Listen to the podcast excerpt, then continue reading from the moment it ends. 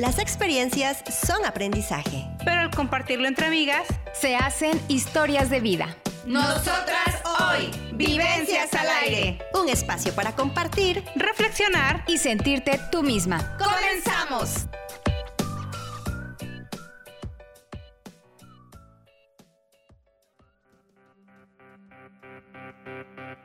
Cuatro mujeres que reúnen su fuerza comparten experiencias para reflexionar, aprender y divertirse juntas. Nosotras hoy, finalmente, un espacio para mujeres como tú.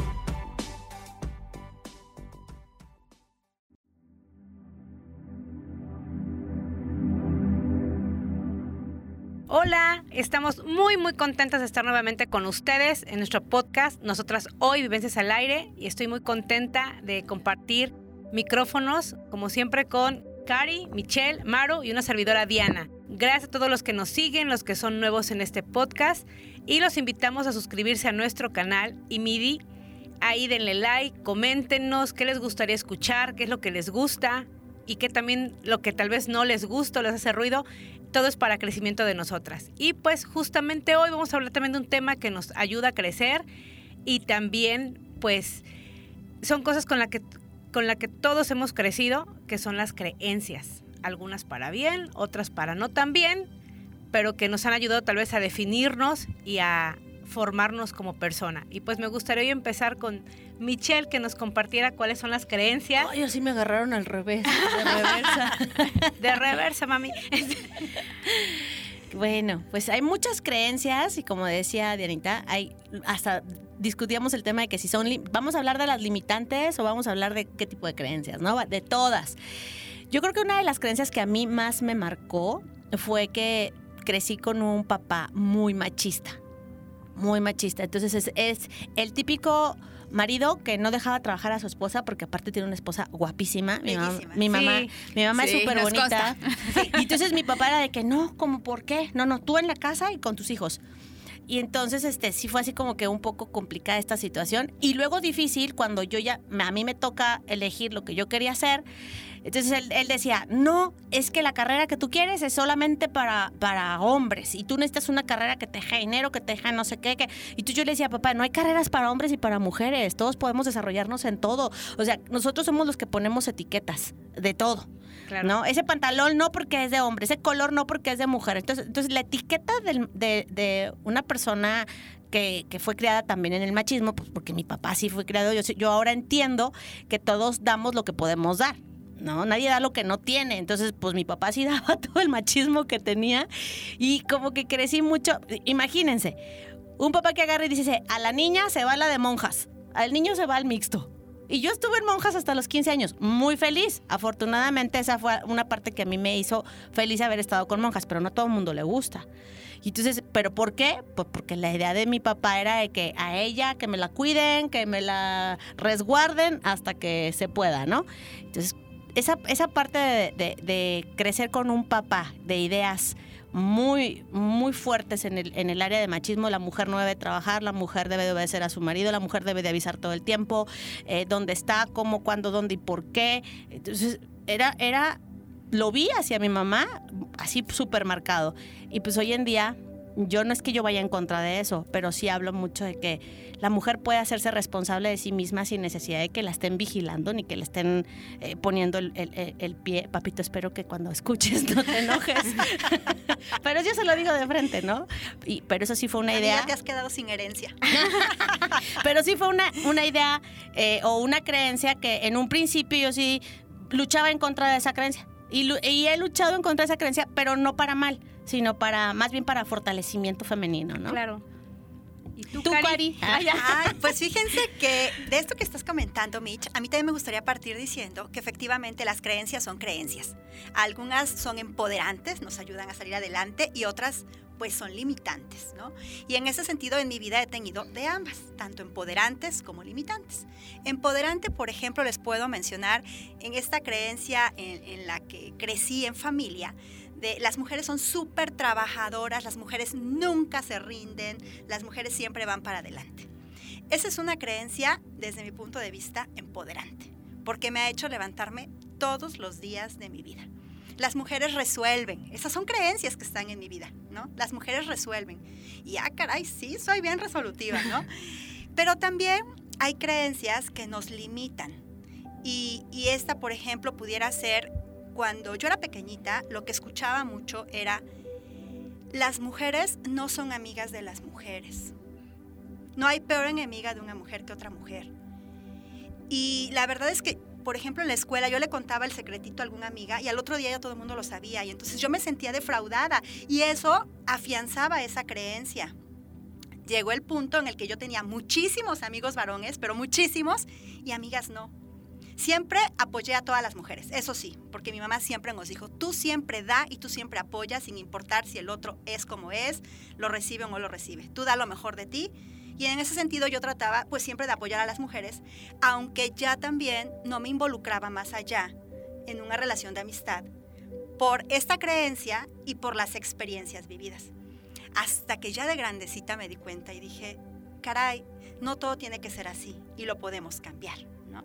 Entonces, bueno, esto que decías también, Mitch, de que las cosas que vivió tu papi, ¿no? Y, cómo lo vivía con ustedes y todo lo que tú ahora vives y cómo lo vives con tus hijos y finalmente de generación en generación, no es de, no es de gratis. Hay ya un biólogo que se llama Lipton y que escribió un libro justamente acerca de la biología de las creencias. Y él habla de que todos tenemos en nuestra genética, las creencias que venimos heredando de generación en generación. Entonces aquí lo padre es podernos dar cuenta de qué creencias tenemos en nuestra vida y de estas que tenemos, cuál me funciona y con esa me arranco y cuál me está limitando, cuál no me permite crecer, cuál no me permite relacionarme y entonces en ese sentido pues modificarla porque en nosotros está, como también lo dices Mitch, esta responsabilidad y esta capacidad de decisión para poder decir, esto sí me funciona, esto sí lo hago, esto no me funciona y entonces voy a tratar de cambiarlo por mi bien y por el bien de mi contexto. ¿Y tú, mi Marus, cómo lo has vivido? Ay, oigan, este, padrísimo. Saludo a todos, gracias por escucharnos en este podcast de la emisión de hoy. Yo lo he vivido de una manera muy padre porque creo que cuando las ideas están eh, formándote, o como decía Cari, desde tu genética, tiene que ver con la cultura donde naces, el país, la ciudad, cambia muchísimo. Y yo he sido muy, pero muy afortunada porque eh, mis núcleos familiares, el de mi mamá y el de mi papá, eran muy distintos.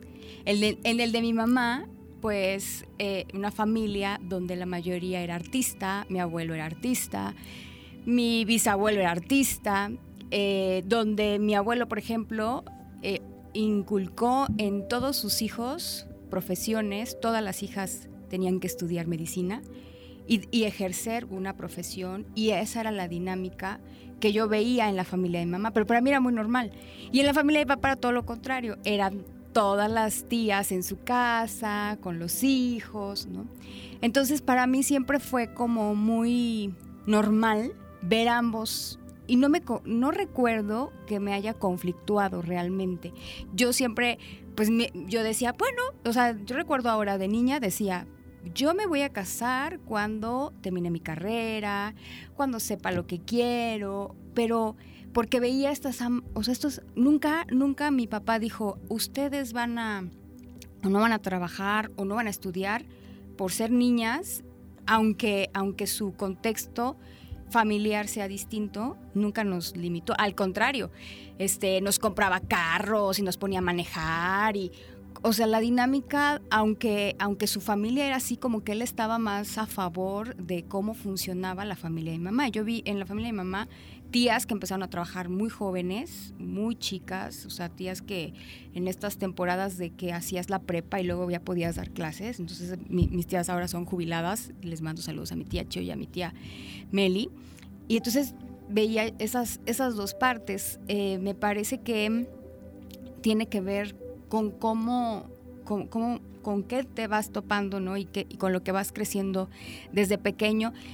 Y siempre van a ser distintas estas, estas situaciones. No funcionamos igual, y me pasó mucho, no funcionamos igual en Veracruz, por ejemplo, que en Puebla, en cosas así bien, hasta la comida y el, el comportamiento, o sea, Vocabulario. vocabulario, ¿no? La forma Eh, de vestir. Sí, la forma de vestir cambia mucho de un lugar a otro y entonces creo que sí necesitamos documentarnos un poquito más, este, saber qué hay en otros lugares y qué, cómo es que nosotros queremos a, a cierta edad eh, comportarnos y adoptar también eh, algunas creencias o no hacerlo. Entonces, esa, esa ha sido mi experiencia y, y me encanta porque pues yo tomé lo que más me funcionaba de cada una y, y, pues nada, me, me siento verdaderamente afortunada de tener estas dos, de dos partes.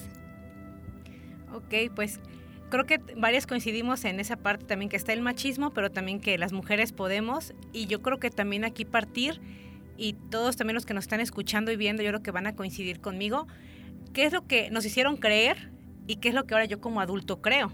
Exacto. Porque también de esas cosas podemos retomar o ya nosotros matizar, ponerle nuestro matiz y hacer que, que sea algo a favor, ¿no?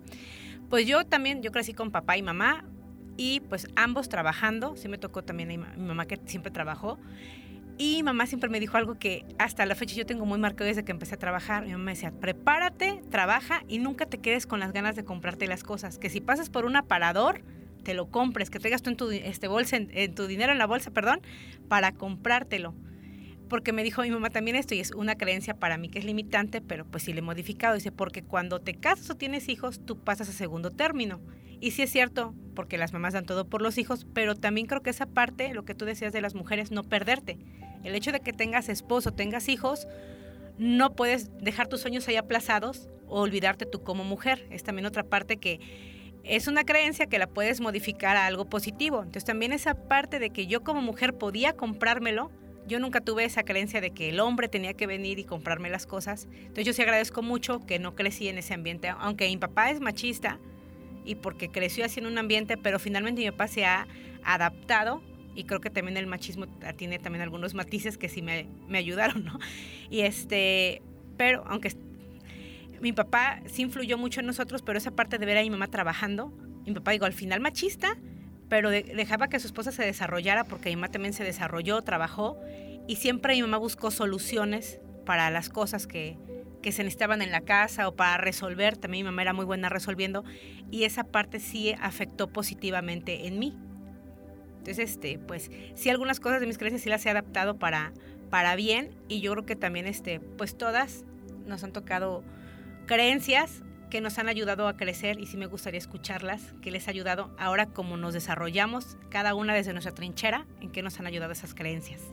Yo coincido con igual, eh, con todas, y esa parte que argumenta Maru, el hecho de tener, eh, somos el resultado de lo que vemos en nuestros hogares, ¿no? Vemos a papá y a mamá y somos ese resultado. Y precisamente hace rato lo platicaba con una tía porque me dice, nunca paras. Y luego le está platicando yo lo que mi, mi hija hace, las manualidades y esto y lo otro. Le digo, dice, tampoco para esa niña. Le digo, bueno, es que somos el resultado de lo que vemos en nuestra casa. Por un lado, comentando sobre precisamente el lado macho que viví, yo lo agradezco muchísimo, porque inclusive yo siempre digo que yo tengo muy una mi parte masculina bien fuerte porque yo soy de las que herramientas vengan de regalo me encantan las herramientas. Yo no soy de que ay cómo sí. le hago para clavar o taladrar no no no yo agarro lo que me pongan y soy soy muy buena para resolver también porque lo lo lo vi no lo vi con mi papá. Con mi madre Ay, ay, tengo que reconocer esa parte de mi, mam, de mi mamá, porque a pesar de que ella se casó súper jovencita, y yo, y yo desde chica dije, yo no me voy a casar ni joven como mi mamá, ni sin prepararme como mi mamá. O sea, yo hasta que no termine mi carrera y hasta que yo no haga lo que, lo que sueño, no voy a formar una familia, porque te das cuenta que al final quedamos, ves una frustración, que aunque tú das todo como madre, ves así como que mi mami me ama mucho y me cuida mucho y todo, pero le hubiera gustado esto, le hubiera gustado esto otro, ¿no? Pero yo veía a una mamá siempre preocupada por su familia, siempre preocupada por el bienestar de su marido, de sus hijos y preocupada hasta por su aspecto físico. Y yo creo que esa, esa parte siempre la llevo a todos lados, de que esa feminidad que me enseñó mi mamá, de que siempre estar bonita, de que ponerte aunque sea tu, tu, tu, tu mascarita de pestañas rapidito, porque, porque tienes que demostrar que te gusta ser mujer, que te gusta oler rico, que te gusta peinarte lindo. Entonces, yo, yo tomé de mis padres que a pesar de que ambos tenían esa parte limitante que ya traían de herencia, mi mamá lo único que aspiraba era de que, ay, me quiero casar y tener una familia bien bonita. Esa fue la aspiración de mi mamá.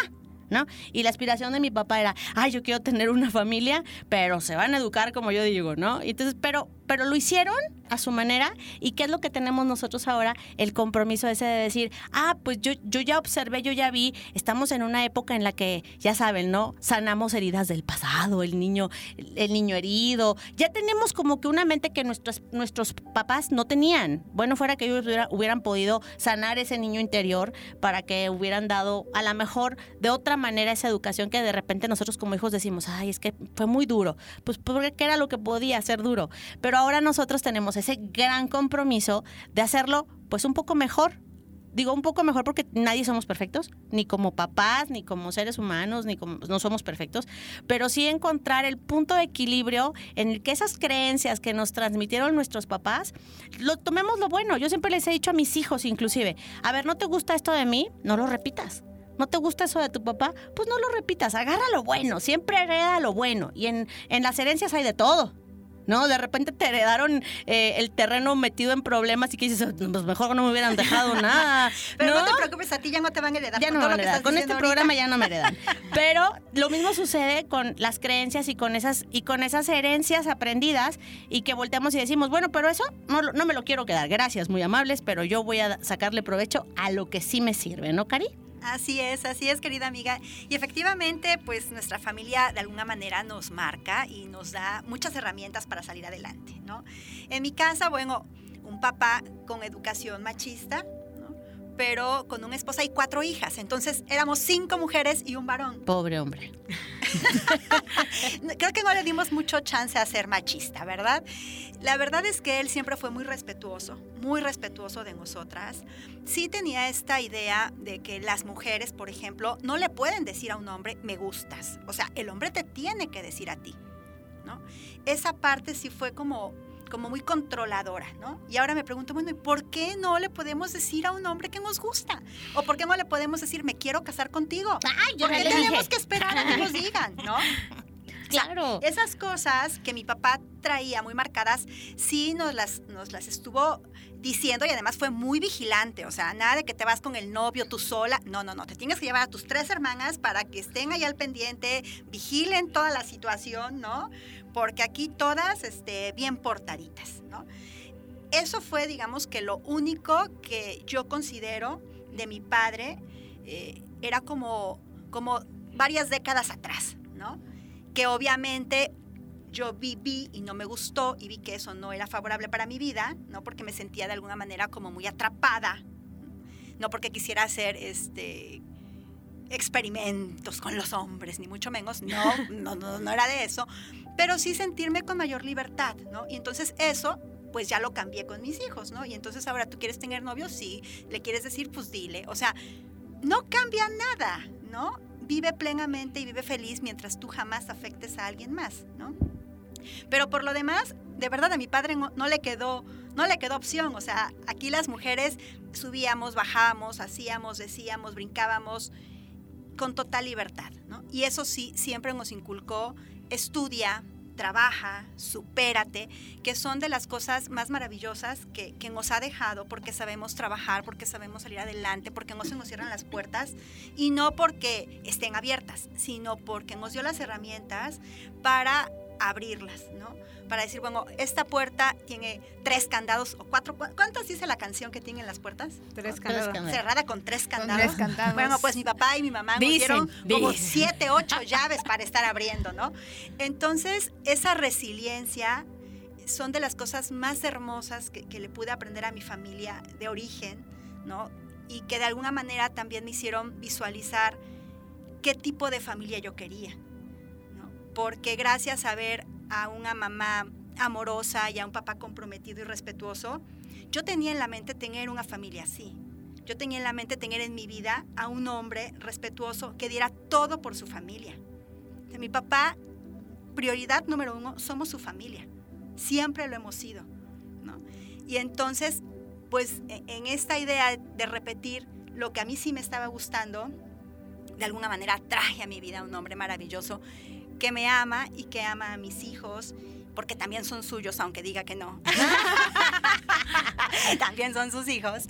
Y, este, y, y queda todo por nuestra familia, ¿no? Entonces, creo que también el ejemplo que damos a nuestros hijos, de alguna manera los marca y les da o no herramientas en la vida. Así es que, bueno, pues la invitación siempre es estar ojo atento a lo que hacemos, a lo que decimos, a lo que pensamos, a lo que sentimos.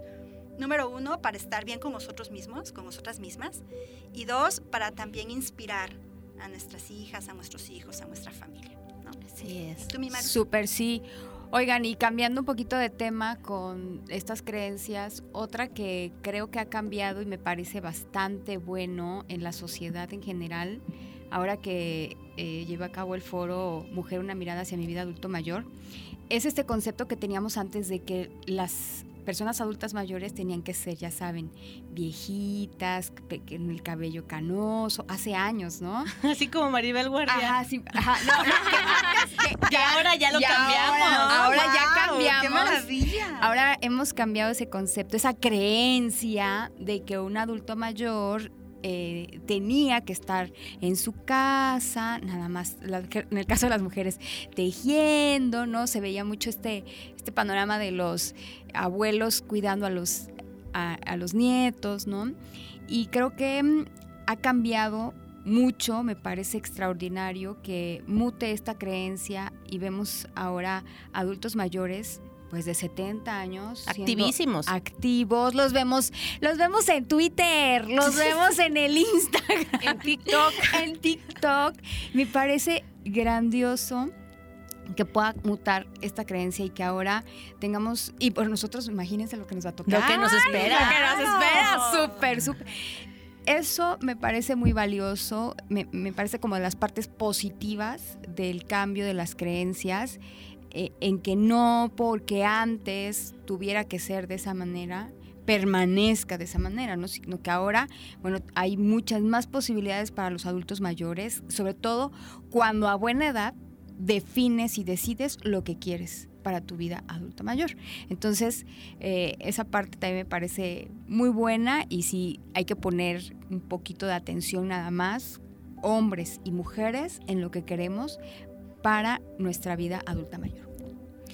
Bueno, pues yo retomando un poquito de, de- de todas y este, pues de mis creencias también lo que me ha ayudado mucho es mi papá, que comentamos y coincidimos en, en el machismo. Yo creo que también es la época y la educación que llevaron a mi papá. Le enseñaron que había que trabajar y llevar dinero a la casa. Entonces mi papá hasta la fecha es un hombre sumamente responsable y es lo que nos enseñó. O sea, el ejemplo arrasa, lo que decíamos, ¿no? Las palabras son muy bonitas, pero nuestro ejemplo arrasa. Entonces ahí yo creo que ese hábito de trabajar y de ganarte las cosas honradamente, eso pues es parte también buena del machismo de mi papá porque le enseñaron que había que trabajar y pues no, que no faltara nunca nada en la casa, ser un buen proveedor. Entonces también esa parte, pues yo agradezco mucho y a mí una creencia limitante que no la aprendí en mi casa, pero que en la calle es muy común que me la digan y mujeres, no te has realizado porque no te has casado y no tienes hijos. Eso, ¿cómo? O sea, ya me da risa ahora, la verdad, o sea, no es algo que me moleste. Entonces, como que eso me ha ayudado, como que ha picado tanto mi ego, que digo, pues ahora tengo que desarrollarme y ser mejor en lo que hago, ¿no? No por la gente, o sea, finalmente por mí, porque yo me la estoy creyendo que estoy realizada. No me interesa ir a convencer al vecino o a la amiga o a la excompañera de la escuela que estoy realizada. Pero esa parte que también tenemos esa creencia y que también ahora me he vuelto más empática en eso, digo, bueno, es que ella le enseñaron que realizarse es casarse y tener hijos. Y está muy padre esa parte, quien es feliz cumpliéndola, pero no es una parte de realización y que ahora creo que ya todos tenemos claro que realizarte es de muchas maneras, no solamente es ni tampoco profesionalmente. Yo creo que eso que estás hablando da para un super programa. Sí, pero mira, yo, yo más bien apostaría por lo que les decía hace un momento. Aquí, tal vez, en nuestro entorno, en una ciudad pequeña, lo que quieras. Pero en otros lugares, Sí. o- o- No, digo, o sea, nadie esa- te cuestiona, No te digo, ni, te- ni siquiera se atreven a opinar como por. Sí, seguimos Ajá. como cerraditos Sí, en ciertos lugares. Sí, ¿no? exacto. O sea, hay lugares en los que, uno, no les interesa tu vida porque simplemente cada quien tiene la suya. Y dos, ¿no? Para empezar, Sí, para empezar. empezar. Y, y- y- y dos, están ya con otra mentalidad de que si tú decides tener otro panorama de tu vida, pues es muy respetable. Sí, sí. Claro. ¿no? Aunque sí Y- y sigue como- habiendo eso. Pero Sí. también creo que como que detenerse a, a pensarlo siquiera una opinión de esa naturaleza no lo veo tan conveniente. ¿no? Sí, no te, o sea, te digo, te- yo comento, estoy externo, o sea, la- lo que escuchas afuera, ¿no? Y Claro. cada quien desde su panorama, como también muchas veces toca como mujeres, que es que a veces somos las que más juzgamos, la que se separó o la que estaba más soltera, que a veces somos muy, este, pues muy rudos tal vez al criticar, ¿no? Ay, ahora pobrecita. Ajá, sí, po- pobrecita creo que es la peor parte que podemos decirle a alguien, ¿no? Entonces esas creencias, como que a ver, tú no vas a poder, claro que sí, cada quien tenemos diferentes panoramas y yo creo que me ha ayudado mucho esa parte ahorita de la, de la empatía, de que cada quien tenemos diferentes metas y pues también ahorita lo que decía Maru del foro, ¿no? Los que pudimos ir, ahorita viene nuestra parte de adulto mayor prepararnos porque ya lo tenemos, tal vez lo vemos a corto, o largo plazo, pero es algo que viene inmediatamente. Déjate, yo lo veo a largo plazo, pero justo ayer que estaba en las clases de inglés, eh, me tocó hacer un ejercicio con una chica y me dice, claro, en inglés estábamos practicando, ¿verdad? Y el ejercicio era pregúntale sobre su vida y entonces le pregunto sobre su mamá y me dice, mi mamá ya es muy grande. Digo, ¿cuántos años tiene tu mamá? Y me dice, 38. Dije, ¿Qué? Dios mío, ¿cómo que tu mamá es muy grande? Es una polluela. y yo que lo veo muy a largo plazo, ¿verdad? Sí, digo, esa parte creo, que cada una prepararse en lo que decíamos justamente, ¿no? Con esas creencias que voy a hacer para desarrollarme y ser mejor persona y ser feliz y sentirme plena desde lo que estoy haciendo. Una de las cosas más maravillosas que tenemos en la actualidad es precisamente las oportunidades que tenemos de alargar esta, esta vida productiva. Antes ya a los 50 ya éramos grandes. Sí. ¿no? No, no, deja tú los 50, a los 40. ¿Ya tienes 40? No, hombre, yo cuando cumplí 40 O era la mi primera adolescencia. La- sí, la palabra cuarentona Sí, cuarentón era muy común. las de 40 cincuentón. usamos minifalda. Cincuentón, no. Ahora tenemos ya una edad Sí. productiva más alargada, muy bonita. Tenemos muchas oportunidades y como decíamos ahorita, hay mujeres maduras que se ven más guapas hoy que a Sí. los que a los 20 o a los 30. Tenemos mucho para dar. Así es que esas esas cosillas que, que escuchas en la calle, como decía Maru, como que como que ya no hay que prestarles mucha atención porque efectivamente hoy las mujeres tenemos mucho para dar más que una maternidad o más que un matrimonio. O sea, la mujer que decide no casarse o no ser mamá, mis respetos, qué valentía y, y yo creo que es digno de, de aplaudir también porque son decisiones muy fuertes también en la vida y son ideas que también tenemos que ir erradicando, quitando, Sí, ¿no? Y que además creo que tenemos bastante chamba con ver hacia nuestra propia vida como para todavía estar diciendo, es que lo otro, y es que lo otro, y es que lo otro, o sea, como para qué, ¿no? Realmente creo que lo padrísimo sería aprender a respetar a todos, aprender a respetar las opiniones, aprender a respetar la diversidad humana para que podamos verdaderamente crecer, ¿no? No todos tengamos que pensar igual, no todos tengamos que sentir igual, pero sí todos tenemos que ser, todos y todas y todes tenemos que ser respetuosos. Entonces creo que, que por ahí no sé cómo andamos de tiempo, creo que ya nos han chiflado varias veces y no le hemos hecho caso al productor. Ah, no, que sí, podemos seguir platicando. Oh, pues eso, eso, es, eso es muy bueno y es, es muy valioso. Las creencias finalmente en, en su momento construían las sociedades. Las creencias hacían que se contuvieran incluso valores. ¿no? Si lo vemos desde una manera tal vez antropológica, pudiera ser que funcionaba así. Hoy la sociedad tiene que mutar, independientemente de dónde vivamos, insisto, a, a, que funcionen de otra manera, porque seguramente algunas cosas no estaban operando muy bien o eran afectados los intereses de específicamente, quiero pensar, por ejemplo, en el caso de las mujeres, se, veían afectados muchos de sus intereses, de sus, eh, digamos que, derechos, ¿no? Y hoy vamos a apostar justamente porque la mutación de estas creencias sean en un, en un, tema positivo, que construyan y que favorezcan a la sociedad. Esa, es, esa debe ser siempre nuestra misión como individuo. no, no se trata de que solamente me beneficie a mí, sino cómo va a beneficiar a mi entorno, porque estamos incluidos todos. En el caso de quienes tenemos hijos, pues más aún. Yo vengo pensando mucho en, bueno, si está funcionando así la sociedad en, positivo con estas cosas, pero en negativo vemos una ola inmensa también de, problemas que, que, pues tienen que ver también con, con las creencias no bien aplicadas, ¿no? Este, y, y, pienso, entonces, cuando, ahora mis hijos son pequeños, pero cuando ellos sean adolescentes, ¿qué van a enfrentar? Eso es lo que creo que nos debe ocupar. ¿Cómo, cómo vamos a impactar positivamente con nuestras posturas, con la manera de accionar, con la manera de relacionarnos? Porque tiene mucho que ver cuando tú tienes una creencia y el otro no, ¿cómo vamos a funcionar? Aquí hay cuatro personas que tenemos distintas digo, tenemos muchas cosas en común, pero a la vez tenemos muchas diferencias, ¿no? Y entonces el ir buscando un camino en conjunto para que funcionemos, para que tengamos un propósito, para que impactemos de verdad de manera positiva, ese es el reto. Entonces yo creo que mi mensaje ahora sería que si recapacitemos hacia estas creencias, cómo las estamos operando, cómo estamos haciendo que funcionen en nuestra vida cotidiana y cómo se la estamos dando también a nuestros hijos, porque finalmente como decíamos también, es, es todos los días, es cómo lo ven, cómo lo ejecutan, cómo lo perciben desde casa, desde lo que nosotros estamos haciendo, ¿no? Sí, y sobre todo tomar en cuenta que eh, algo muy importante, que somos, somos el núcleo más pequeño desde la casa, desde la familia, en que vamos a, hacer que estas creencias eh, se dispersen y se hagan cada vez eh, más fortalecidas, pero para bien, tanto en, en, nosotros como en la sociedad, ¿no? Pensemos que somos esa gotita de agua que cae justo en una tina que está el agua quieta.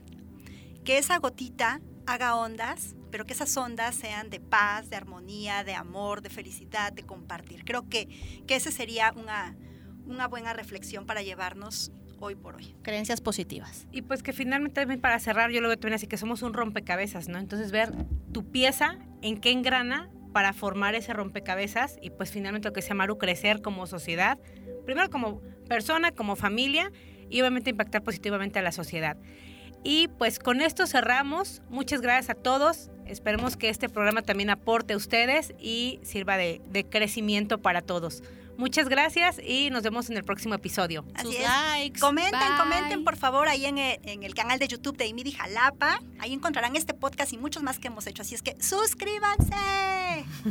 bye. Bye bye. Bye.